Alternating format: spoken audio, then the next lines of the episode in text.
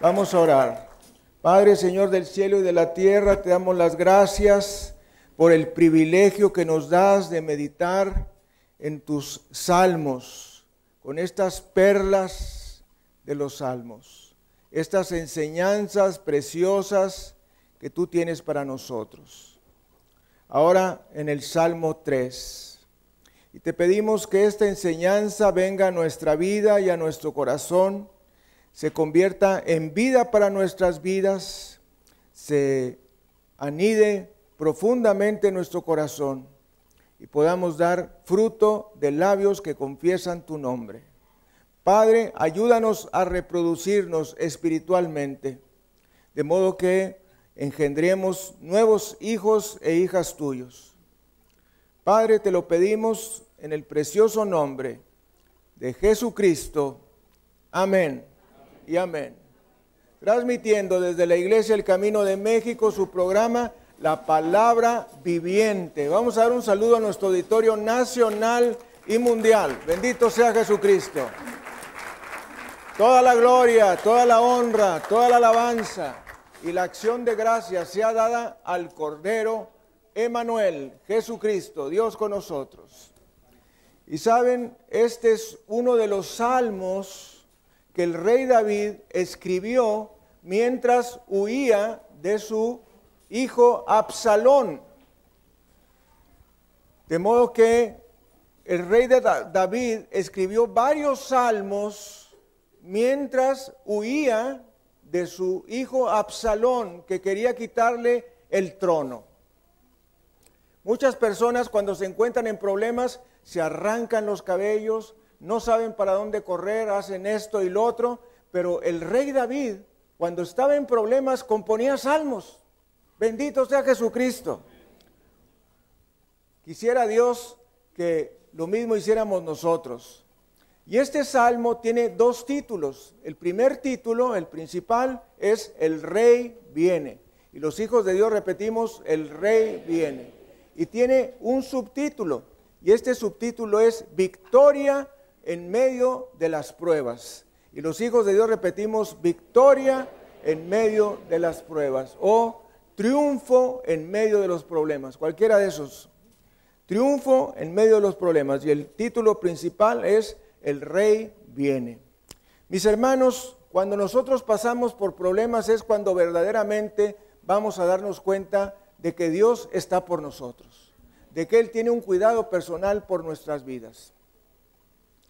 Y ah, nos dice la palabra del Señor en el Salmo 3, versículo 1, oh Jehová, cuánto se han multiplicado mis adversarios. Muchos son los que se levantan contra mí. Muchas de las personas huyen de los problemas. David escribía salmos. Y debemos de saber que cuando recién nosotros recibimos al Señor Jesucristo, nos convertimos en soldados de Dios y en guerreros de Dios. Ayer que estábamos eh, compartiendo respecto a la visión, eh, meditábamos en eso, que cuando nosotros recibimos a Cristo, automáticamente entramos a formar parte del ejército del Señor Jesucristo. Y también nos nos eh, formamos como guerreros espirituales. ¿eh? De modo que nos encontramos en una guerra espiritual. Y esto es muy importante que cada creyente lo sepa, lo reconozca, que estamos en una guerra espiritual.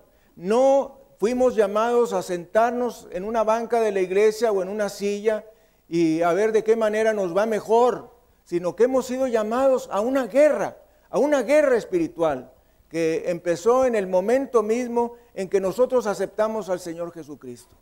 Déjame decirte algo, la guerra espiritual siempre ha existido. Existía desde antes de que nosotros recibiéramos a Cristo. Pero cuando tú recibiste al Señor Jesucristo, ahí en ese momento te convertiste en el principal enemigo de Satanás. Hay personas que dicen, bueno, yo no me meto con el diablo, el diablo no se mete conmigo. Eso es vivir a la defensiva. Pero nosotros no vivimos a la defensiva, vivimos a la ofensiva.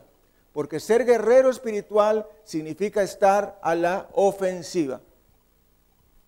Y nos dice la palabra del Señor en el versículo 2, muchos, alguien diga muchos, muchos son los que dicen de mí, no hay para él salvación en Dios. Muchos son los que dicen de mí, no hay para él salvación en Dios. ¿Cuántos son los que dicen esto? Muchos, muchos. ¿Quiénes son estas personas? Personas que no han hecho a Jesucristo su Salvador personal. Y para una persona que no ha hecho a Jesucristo su Salvador personal, es muy fácil decir que no hay salvación. Nos dice la palabra del Señor en el libro de Proverbios, capítulo 18, versículo 21. Proverbios 18, 21. La muerte y la vida están en poder de la lengua, y el que la ama comerá de sus frutos. ¿Qué quiere decir este versículo de la palabra del Señor? que cada uno de nosotros va a comer lo que habla. Tú vas a comer lo que tú hablas. Lo que tú dices es lo que tú vas a comer. Si nosotros decimos que estamos moribundos, eso va a ocurrir en nuestras vidas. Lo que tú dices es una palabra profética en el mundo espiritual. Por eso tenemos que tener mucho cuidado con las cosas que decimos con nuestra boca. Cuando nosotros le decimos a un hijo, eres un tonto, una tonta, no eres más tonto porque no eres más grande, pero espérate para el año que entra. O que le dices, mira nada más qué burro eres. Casi te salen las orejas así de grandes. Y todo este tipo de cosas son declaraciones negativas que van a trabajar en el mundo espiritual. Y nos dice el Señor en su palabra que la muerte y la vida están en poder de la lengua. O sea que nuestra lengua es un instrumento de bendición o de maldición. Y aquí nos dice la palabra del Señor qué es lo que vamos a recibir según lo que nosotros hablamos. También nos dice la palabra del Señor en el Salmo, eh, este Salmo al finalizar, si ustedes se fijan en el Salmo 3, versículo 2, cuando dice, muchos son los que dicen de mí, no hay para él salvación en Dios, dice Selah. Y los hijos de Dios repetimos Selah. Selah quiere decir haz un alto para meditar. O sea, cada vez que ustedes vean en los salmos la palabra Selah, quiere decir haz un alto para meditar lo que está escrito. También significa musicalmente un crescendo. Y dicho en, nuestras propias palabras, significa un wow, que quiere decir reflexiona sobre lo que recién acaba de decir el Señor. ¿Qué es lo que quiere que reflexionemos? El Señor dice que muchos, los perdidos, son los que dicen, de mí no hay para él salvación en Dios. Y estas personas les es muy fácil decirlo con su boca. Si una persona habla, ponga atención en esto, palabras de discordia, palabras de rebelión, palabras de división contra otro hermano en Cristo, eso es hacer el trabajo del diablo. La palabra hebrea selah también significa pausa. Y los hijos de Dios decimos pausa. Y vamos al versículo 3. Mas tú, Jehová, eres escudo alrededor de mí, mi gloria y el que levanta mi cabeza.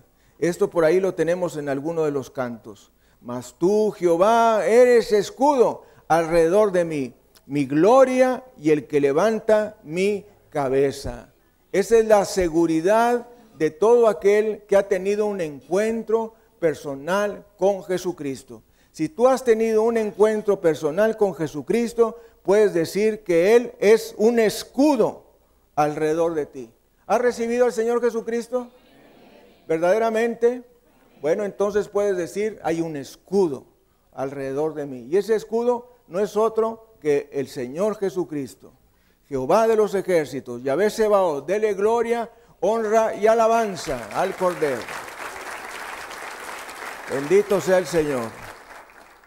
De modo que cada creyente sabe quién le protege, quién lo cuida. Cada creyente sabe quién es su protección, quién es su escudo. Y de hecho, la palabra mogen o magen significa escudo o protector. También significa estrella.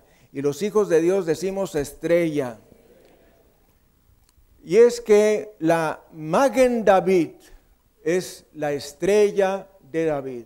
Cuando nosotros vemos la estrella de David, bueno, los judíos dicen es la Magen David, la Magen David, la estrella de David. Pero también significa escudo, también significa protector. Todo eso simboliza la palabra Magen. Y es que cada creyente es un soldado. Cada creyente es un guerrero. No fuimos llamados, imagínate que fuimos, no fuimos llamados a recibir al Señor Jesucristo y a sentarnos.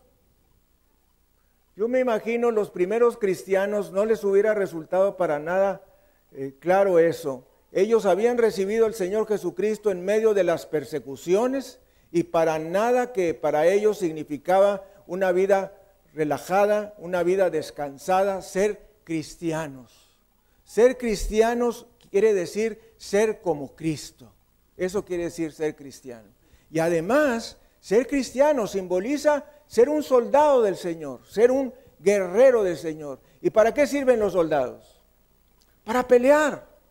Los soldados somos para pelear y los guerreros para guerrear en oración al Señor. De modo que no fuimos llamados a estar sentados no fuimos llamados a estar en nuestras casas muy tranquilos, hemos sido llamados para ir a la guerra. Ustedes fíjense, por ejemplo, los aquellos que entran de soldados, pues eh, de inmediato se tienen que cambiar su ropa, quitarse las ropas de civil para ponerse ropa de soldado. Ya desde ahí están diciendo, esto es algo diferente. Y los hijos de Dios repetimos, esto es algo diferente. Entras para ser soldado y lo primero que pasa es que te quitan tu ropa y te tienes que poner la ropa de soldado. Esa ropa de soldado es la armadura de Dios. Esa armadura que nos habla la palabra del Señor. Entonces, entras a recibir al Señor Jesucristo, le aceptas como tu Señor y Salvador e inmediatamente eres contratado como soldado. Y se te dan armas y el Señor nos ha dado ocho armas espirituales, que es el poder de Dios, el poder de la palabra de Dios, el poder del nombre de Cristo, el poder de la sangre de Cristo, el poder del Espíritu Santo, el poder de la alabanza y el poder de una vida consagrada. De eso hablamos hace unas semanas. Vimos un poder en cada ocasión, cada poder, cada poder. Y esos poderes son armas espirituales que nosotros tenemos en la guerra a la cual hemos entrado por haber aceptado a Cristo como nuestro Salvador personal. Y son armas que tú vas a tener que utilizar. No que el pastor enseña las armas espirituales para que tú llegues a tu casa y como esos cazadores que tienen un mueble para colgar todas sus armas, hagas lo mismo. No, Señor. Sino para que tú utilices esas armas para ir en la defensa de lo que tú quieres o de lo que tú crees. ¿Quiénes son esos? Tu esposo, tu esposa, tus hijos, tus bienes, tu trabajo, tu negocio, todo lo que tengas alrededor. Eso lo tienes que defender en el nombre de Jesucristo y pelear con esas ocho armas que Dios nos ha dado. Así es que vaya al canal de YouTube Iglesia El Camino Monterrey y vea cada uno de esos poderes medítelo y memorícelo porque es sumamente importante en los momentos de dificultad. Mis amados hermanos, tenemos que reconocer que a veces la voluntad de Dios no es nuestra voluntad. Y los hijos de Dios repetimos, a veces la voluntad de Dios no es nuestra voluntad. Les voy a decir algo, para Dios la sanidad máxima es estar en su presencia. Y cada vez que nosotros pedimos la sanidad máxima o la sanidad completa, Dios lo que entiende es me lo están mandando para acá. De hecho, oiga esto, a veces hemos estado enfrente de un enfermo terminal que no tiene ninguna salida desde el punto de vista médico, está con traqueostomía, está con un respirador, está con sondas por todos lados. Y a veces hemos, le hemos dicho al Señor, Señor, si esta persona no va a ser sanada, toma su vida. ¿Para qué se queda aquí? Es en el egoísmo de nosotros como seres humanos que queremos retener a las personas contra la voluntad de Dios. Oiga esto, la voluntad de Dios en el 99% de los casos es que las personas se sanen, pero hay un 1% de posibilidades que por alguna razón Dios quiere eh, llevarse a esa persona. Y por ahí tenemos una enseñanza que se llama ¿por qué mueren los buenos? ¿Por qué mueren los buenos? Y sabe, Dios quiere tenernos en su presencia, porque Dios nos creó para Él. Dios nos nos ha preparado para Él. Dios nos tiene para Él. Y entonces, ¿qué es lo que Él quiere? Que estemos con Él. Y nosotros queremos estirar nuestra vida estando aquí en la tierra. No, Señor. Así es que utilice sus ocho armas que Dios te ha dado. El poder de Dios, el poder de la palabra de Dios, el poder del nombre de Cristo, el poder de la sangre de Cristo, el poder de ah, la alabanza, el poder de una vida consagrada y el poder del Espíritu Santo. Ruaja Kodesh, el Espíritu Santo. Bendito sea el Señor Jesucristo. Gracias, Señor. Así es que Dios nos ha dado todas esas herramientas para que nosotros luchemos espiritualmente. Hay personas que se asustan cuando yo levanto la voz, cuando hemos sido llamados a ser soldados del ejército de Jesucristo. Dice la palabra del Señor en Efesios capítulo 6, versículos 10 al 18, que se nos habla de la guerra espiritual. Eh, yo me recuerdo que cuando recién leí por primera vez la palabra del Señor, no le encontraba sentido a este pasaje del 10 en delante hasta el 20. No le encontraba sentido al hecho de que estuviera aquí puesto después del 6.8, del 6.9 porque decía, oye, ¿qué tiene que ver la guerra espiritual con esto que está hablando el Señor a través del apóstol Pablo? Pues mucho, porque nos encontramos en una guerra espiritual. Y nos dice Efesios 6:10, por lo demás, hermanos míos, fortaleceos en el Señor y en el poder de su fuerza. Vestíos de toda la armadura de Dios para que podáis estar firmes contra las acechanzas del diablo. Porque no tenemos lucha contra sangre y carne, sino contra principados, contra potestades, contra los gobernadores de las tinieblas de este siglo, contra huestes espirituales de maldad en las regiones celestes, esto es demonios. Ponga atención ahí, póngale por un ladito demonios. Por lo tanto, tomad toda la armadura de Dios para que podáis resistir en el día malo y habiendo acabado todo, estar firmes. Estad pues firmes, ceñidos vuestros lomos con la verdad, vestidos con la coraza de justicia, calzados los pies con el apresto del Evangelio de la paz. Sobre todo, tomad el escudo de la fe, con que podáis apagar todos los dardos de fuego del maligno, y tomad el yelmo de la salvación y la espada del Espíritu, que es la palabra de Dios. Fíjese que ah, la palabra del Señor nos habla de la espada del Espíritu. La espada del Espíritu nos va a servir para pelear cerca, ¿verdad? Tenemos la espada, eso nos va a servir para pelear cerca. Pero atención en el versículo 18, dice, orando en todo tiempo, con toda oración y súplica, y velando con ello por, en toda perseverancia y súplica por todos los santos. Estas son las flechas del creyente. Las, perdón, la lanza del creyente. O sea que nos dice la palabra del Señor que tenemos la espada en el versículo 17 y la lanza en el versículo 18. La espada para las peleas en corto, la lanza para las peleas a larga distancia. Entonces, dice la palabra del Señor, por lo demás, hermanos míos, fortaleceos en el Señor y en el poder de su fuerza, no de tu fuerza, sino de su fuerza. Y ahora, vestíos de toda la armadura de Dios para que podáis estar firmes contra las acechanzas del diablo. Atención, versículo 12, porque no tenemos lucha contra sangre y carne, sino contra potestades, contra gobernadores de las tinieblas de este siglo, contra huestes espirituales de maldad en las regiones celestes. Por tanto, tomad toda la armadura de Dios para que podáis resistir en el día malo y habiendo acabado todo, estar firmes. Ponga mucha atención que la palabra de Dios nos dice dos veces, tomen toda la armadura de Dios. Versículo 10, versículo 13. Ah, perdón, versículo 11 y versículo 13. Versículo 11, vestíos de toda la armadura de Dios. Versículo 13, por tanto, tomad toda la armadura de Dios.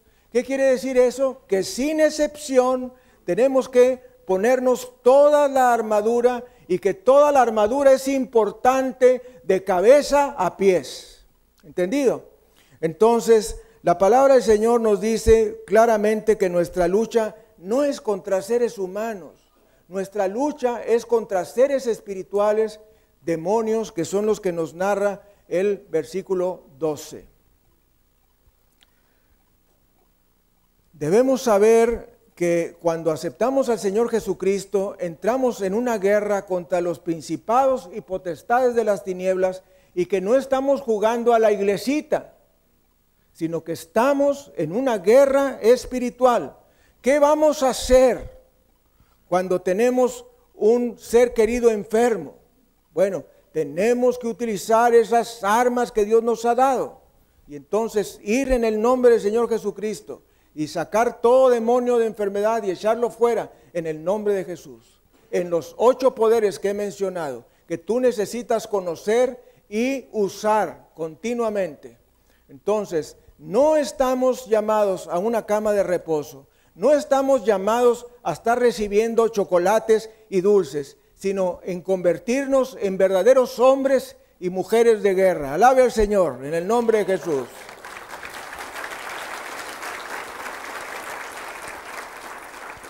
Fíjese lo que dice la palabra en la carta de Santiago en el capítulo 4.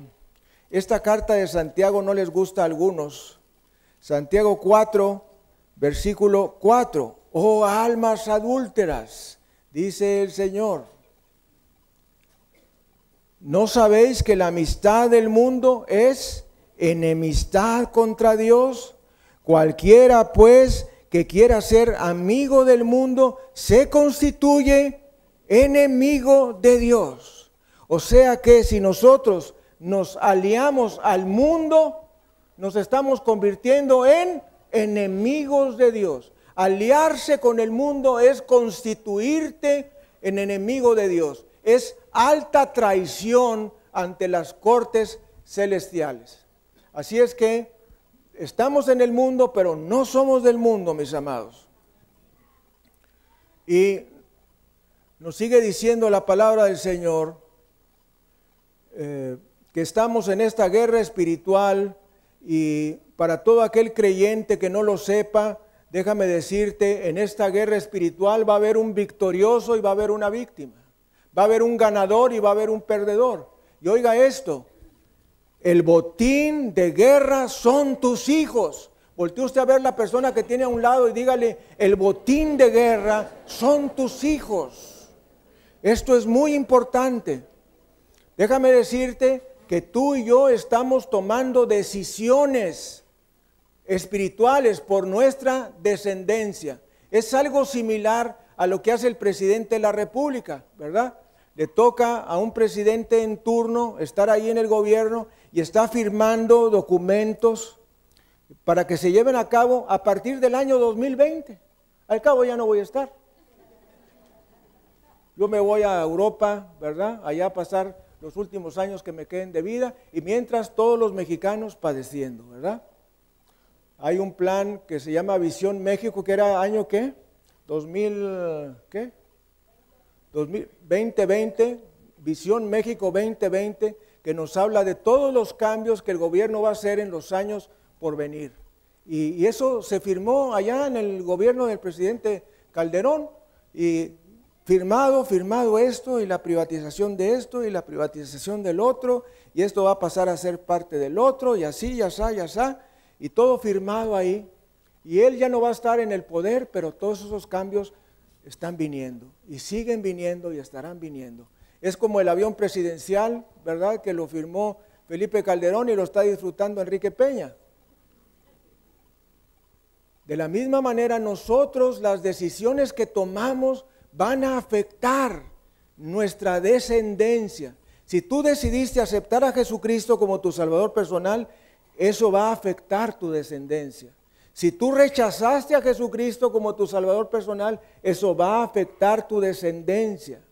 Así es que si tú has hecho a Cristo tu Salvador personal, estás dejando una descendencia de fe siempre y cuando tú les enseñes la palabra de Dios. No va a ser ipso facto, ¿verdad? Así es que tenemos que ganarlos para Cristo, a cada persona de nuestra familia. Últimamente hemos tenido que ver que algunos padres de creyentes que no están en la iglesia han fallecido. Padres de creyentes eh, que están en el mundo, ¿verdad? Y de pronto pues ya en, sus últimos momentos recibieron al Señor Jesucristo y se fueron con Dios. Gracias al Señor. Pero ¿qué necesidad tenemos de que se nos esté partiendo alguien de nuestro hogar para ganarlo para Cristo? Gánalo ahora. Ten un movimiento en tu corazón de ganar a tus seres queridos hoy.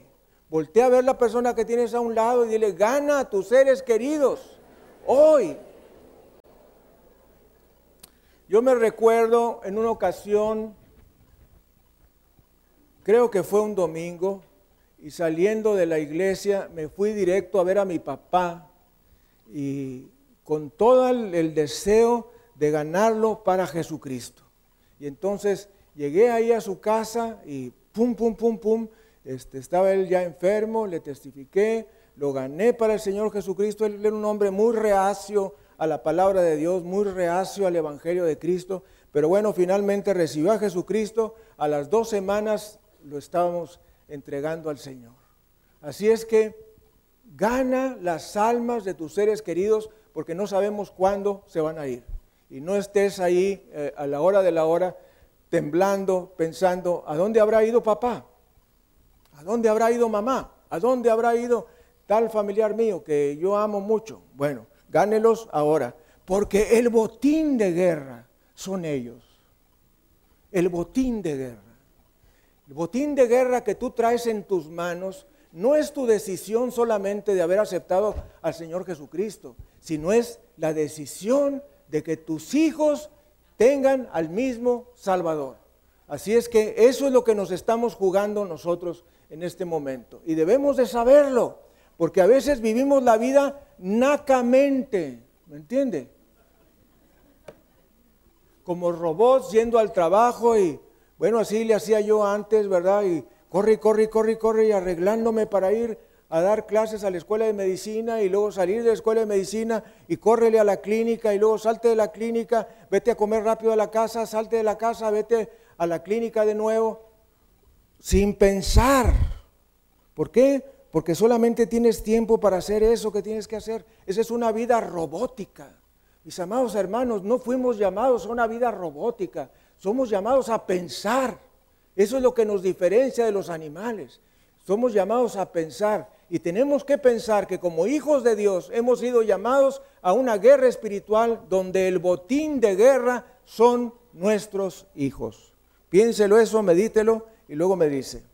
Así es que el rey David nos está diciendo, inspirado por el Espíritu Santo, el Señor me está guardando. Bendito sea el Señor Jesucristo. Bueno, cuando nosotros nos encontramos en comunión con Dios y vienen las aflicciones, esto es una preparación para la guerra que viene por delante. Quiero que se grabe esto. Cuando tú estás en comunión con Dios y vienen las aflicciones, eso es una preparación para la guerra que viene adelante. Y eso fue lo que le pasó al rey David. El rey David, sus aflicciones lo prepararon para llegar a ser el rey de Israel. Así es que, de la misma manera en que el rey David, sus aflicciones lo llevaron a ser un héroe en la historia judeo-cristiana, de la misma manera ah, le ocurrió a José el soñador, que todas sus aflicciones lo prepararon para ser ese primer ministro en Egipto y las aflicciones nos preparan para ese plan maravilloso que Dios tiene para nosotros. Dele gloria, honra y alabanza a Jesucristo. Una vez más, las aflicciones nos preparan para cumplir el plan que Dios tiene para nuestra vida. De una manera muy clara me parece la vida de José el Soñador.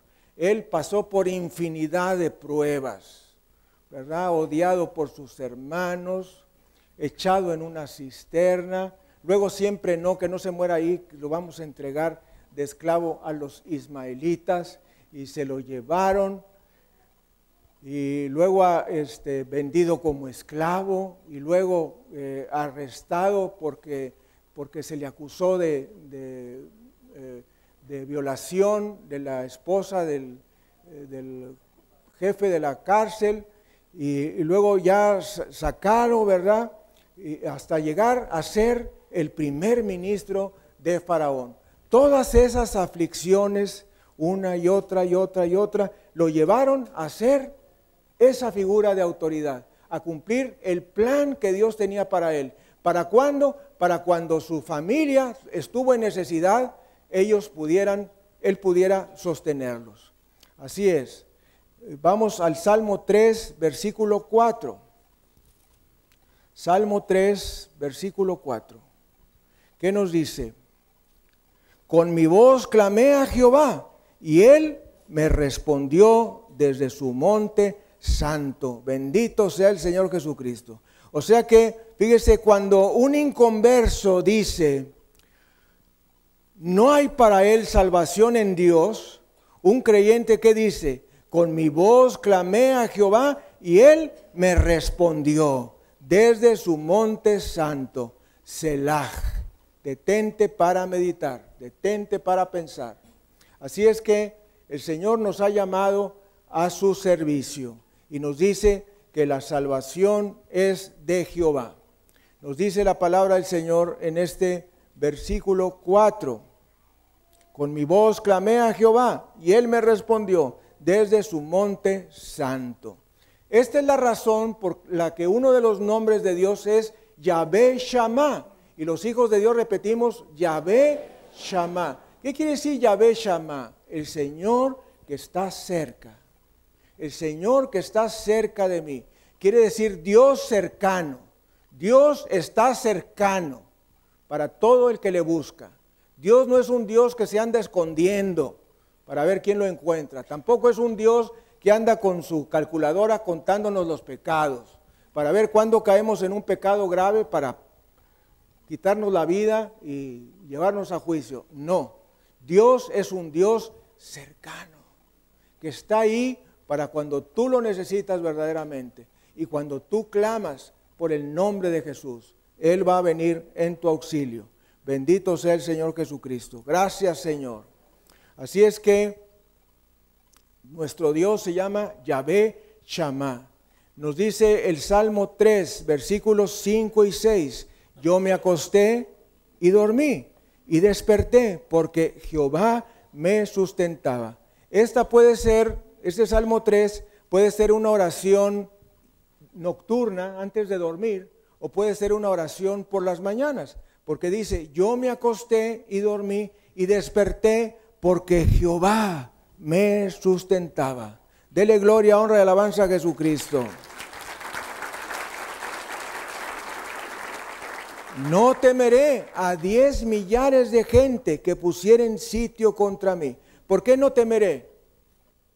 ¿Por qué no temeré contra diez millares de gente que pusieron sitio contra mí? Porque Jehová me sustentaba. Porque Jehová me sustentaba. ¿Qué quiere decir Jehová me sostenía, me alimentaba, me cuidaba, me protegía. Todo esto quiere decir la palabra del Señor ahí. Y nos dice Jeremías capítulo 29, versículo 11. Este es uno de mis favoritos. Jeremías 29, 11. Después de Isaías sigue Jeremías 29, 11. ¿Qué nos dice?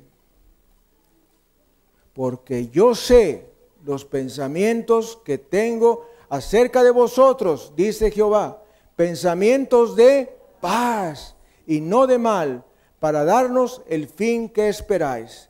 Mis amados hermanos, en el texto original este versículo dice, porque yo sé los pensamientos que tengo acerca de vosotros, dice Jehová, pensamientos de paz y no de mal, para darles un futuro y una esperanza.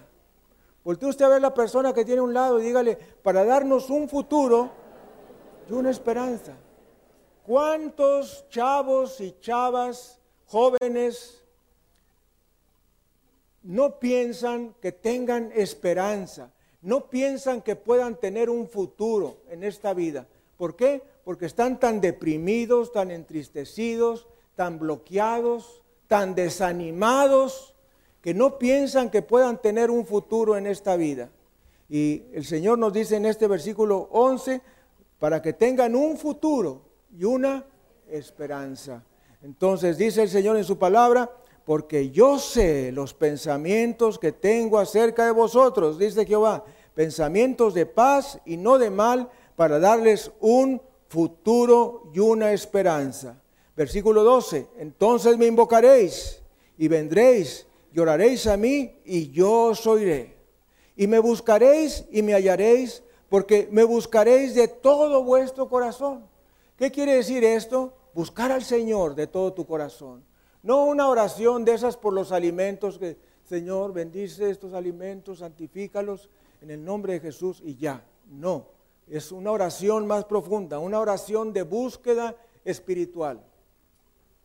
Es como nos dice la segunda de Crónicas, si se humillare mi pueblo, en el cual mi nombre es invocado, y oraren, y buscaren mi rostro, y se convirtieren de sus malos caminos, yo oiré desde los cielos, perdonaré sus pecados y sanaré su tierra. O sea, hay cosas que tenemos que hacer y cosas que Dios va a hacer. Si tú cumples con las condiciones, recibes las bendiciones. Lo mismo nos lo dice aquí en Jeremías 29. Me buscaréis y me hallaréis, porque me buscaréis de todo vuestro corazón. Versículo 12, entonces me invocaréis y vendréis y oraréis a mí y yo os oiré. Bendito sea el Señor Jesucristo. Gracias Señor. Dele gloria, honra y alabanza al Cordero. Y nos dice el Salmo 3, versículos 7 y 8. Levántate, Jehová, sálvame, Dios mío, porque tú heriste a todos mis enemigos. Los dientes de los perversos quebrantaste. La salvación es de Jehová. Sobre tu pueblo sea tu bendición. Selah. Otra vez detente para meditar, pausa, creciendo y wow. Todo eso quiere decir la palabra Selah. Entonces dice el Señor, levántate Jehová, sálvame, Dios mío, porque tú heriste a todos mis enemigos en la mejilla, los dientes de los perversos quebrantaste, la salvación es de Jehová, sobre tu pueblo sea tu bendición. Bendito sea el Señor. Gracias Señor Jesús. Entonces fíjese, el inconverso que dice, eh, no hay para él salvación en Dios. El creyente que dice, la salvación es de Jehová, sobre tu pueblo sea tu bendición. Bendito sea el Señor. ¿Cómo es la salvación? La salvación es aceptar única y exclusivamente al Señor Jesucristo como tu Salvador personal. Mis hermanos, el rapto viene. El arrebatamiento de la iglesia está a las puertas. Hay ciertos hechos que yo no pensé que me iban a tocar ver, que es eh, el nombramiento de los sacerdotes del templo y más aún el, ordenamiento del sumo sacerdote del templo de Israel. Esas cosas no pensé que me iban a tocar ver en esta vida, pero ya ocurrieron. Entonces, hay una gran pelea por ese monte santo, por ese monte donde está ahí eh, la mezquita de Omar. Hay una pelea grande por ese monte y debemos de saber que es importante porque ahí va a reinar Jesucristo, en ese eh, monte del templo. Y uno de los hechos más importantes que nos hablan de la venida inminente del Señor Jesucristo es esta ordenación del el sumo sacerdote. Ya no falta nada para poder eh, celebrar el culto en el templo. Lo único que se necesita es desaparecer la mezquita de Omar, ¿verdad? Que es donde están teniendo sus eh, rituales los musulmanes. Hay gente que dice, pero eso cómo va a ocurrir? Bueno, en base a la palabra de Dios, eso va a ser un acto milagroso de Dios quizás sea un terremoto, quizás sea una destrucción de alguna manera, que no sea por armas, y entonces ese templo eh, de la mezquita de Omar va a desaparecer y va a dar lugar al templo de Jerusalén en la montaña del templo. Y sabe, hay muchas cosas que pueden pasar. Una de ellas la escuché hace unos años que decían, siempre me, simplemente no fue el lugar exacto donde está la mezquita de Omar, sino un poco al lado. Y si los judíos salen con eso, pueden poner a un lado de la mezquita de Omar el templo de Jerusalén. ¿Me entiende?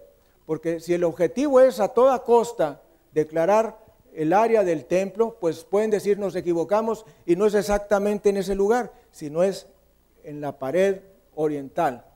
Y, y vamos a construir ahí a un lado.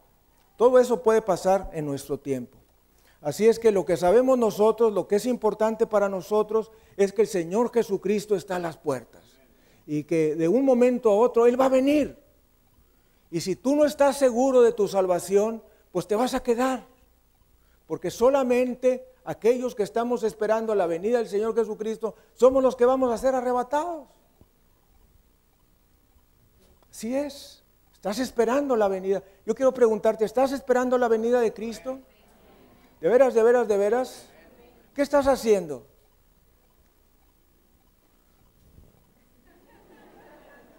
Estoy esperando. No, no, no, no, no, no, no. No es como cuando una mujer está esperando una criatura. Es más, tampoco porque una mujer que está esperando una criatura se prepara. ¿Sí o no?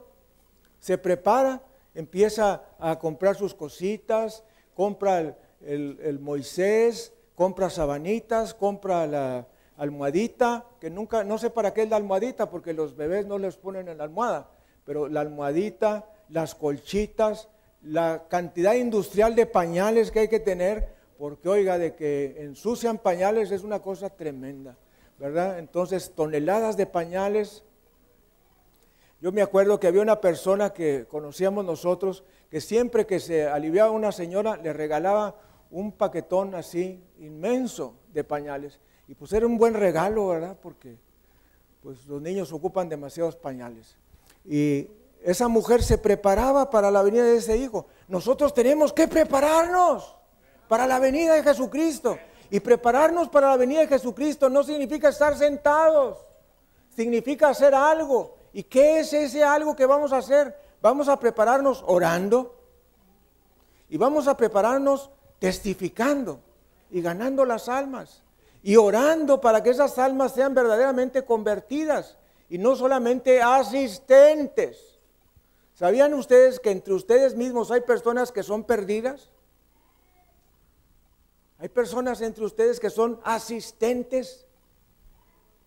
¿Cómo está tu relación con Jesucristo? ¿Tienes una relación viva y eficaz? ¿O es una relación moribunda en artículo mortis? ¿Ya sabe cómo es en artículo mortis? ya estirando la pata y, dando boqueadas. ¿eh? Porque las personas cuando van a morir empiezan... Yo le decía a una de mis hijas, yo ya regalé mis tenis para no colgar los tenis, ya regalé mi petate para, para, ¿para qué? Para no petatearme. Eh, ya este, me, puse, me puse a hacer ejercicios de la rodilla para no estirar la pata. Eh, también, ¿qué otra cosa? Ah, regalé mi equipo para no entregar el equipo.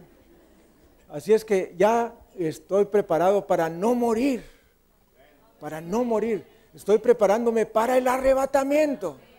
Bendito sea el Señor Jesucristo. ¿Y tú? Debes estar igual que yo, preparándonos para el arrebatamiento del Señor. Y esa salvación es única y exclusivamente por aceptar a Jesucristo como tu Salvador personal. Vamos a Hechos de los Apóstoles capítulo 4 versículo 12. Hechos 4, 12, que nos dice, este es un versículo que debemos memorizar,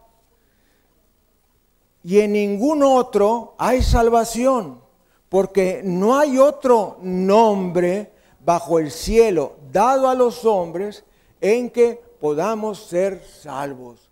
¿Cuál es el único nombre en el que nosotros podemos ser salvos? En el nombre de Jesús. No en el nombre de Mahoma, no en el nombre de Buda, no en el nombre de Confucio, no en el nombre de cualquier otra persona, sino solamente en el nombre de Jesús. Y en ningún otro hay salvación porque no ha sido dado otro nombre a los hombres por el cual puedan ser salvos. Solamente el nombre de Jesús.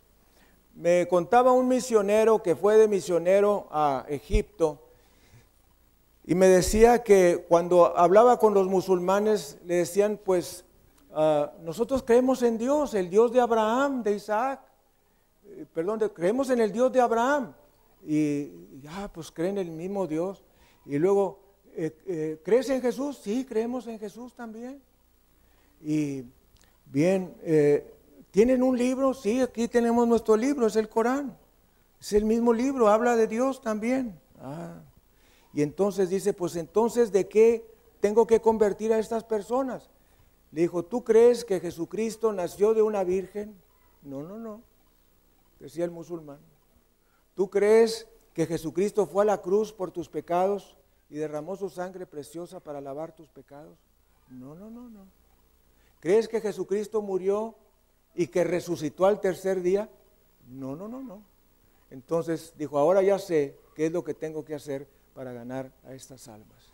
Dice la palabra del Señor, si confiesas con tu boca que Jesús es el Señor y crees en tu corazón que Dios le levantó entre los muertos, será salvo, porque con el corazón se cree para justicia y con la boca se confiesa para salvación. Dele gloria, honra y alabanza a Jesucristo. Déjame decirte esto, Jesucristo ya vino. La palabra del Señor nos menciona que el Señor Jesucristo entró a Jerusalén montado en un borrico y que los judíos pusieron palmas a los pies del animal para que pasara el Señor Jesucristo, mientras gritaban, Oshiana, hijo de David. Y fíjese que hay un error grande en no traducir la palabra Oshiana, porque nosotros leemos Osana al hijo de David y nos quedamos así igual. Pero la palabra Osana, que es verdaderamente Oshiana, quiere decir sálvanos ahora. Y eso es muy interesante, porque le estaban diciendo, sálvanos ahora, hijo de David. Es por eso que los judíos se molestaron y dijeron, ¿por qué dejas que estos sigan diciendo esas cosas? Porque estaban diciendo, sálvanos ahora, hijo de David. Y entonces fue que el Señor Jesucristo dijo, si no los dejamos gritar a estos, aún las piedras gritarán. Y esas piedras son el día de hoy, todos esos ruinas arqueológicas que se han venido encontrando que dan testimonio de lo que Cristo hizo. Bendito sea el Señor. Así es que ah, en este salmo, David, que es un tipo de Cristo, vino a los suyos y los suyos no le recibieron. El Señor Jesús tenía que morir y dar su vida en rescate por nuestros pecados. Pero el Señor Jesús murió y resucitó al tercer día. Estuvo 40 días con sus discípulos y ascendió a los cielos. Y ahora estamos esperando su venida en el arrebatamiento de la iglesia. Cristo va a venir después de la tribulación, siete años después a reinar por mil años. Pero antes de que eso ocurra, el Señor Jesucristo vendrá por nosotros en el rapto de la iglesia. Una vez más te pregunto, ¿estás preparado para la venida del Señor? ¿Estás verdaderamente preparado? ¿Qué estás haciendo para, para esta espera? ¿Estás haciendo como aquella señora que está preparando su cunita, está preparando sus sabanitas, está preparando su almohadita, está preparando sus pañales?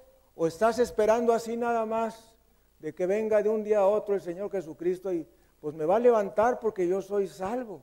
No, no, no. Tenemos que prepararnos en la oración, orando por ese momento, orando para ganar las almas, testificando y levantando obra para Dios.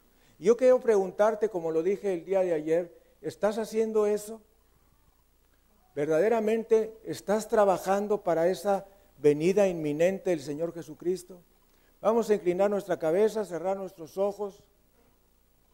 Y déjame decirte, en este salmo Dios nos enseña que Jesucristo está a las puertas. Nos habla de que Jesús viene en la segunda venida. Pero antes de la segunda venida nos enseña que viene en el rapto de la iglesia.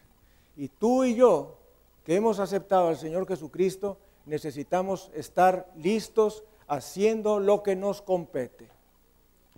Ora junto conmigo, Dios Todopoderoso, en esta hora me humillo delante de ti y confieso que no he estado haciendo lo que me corresponde.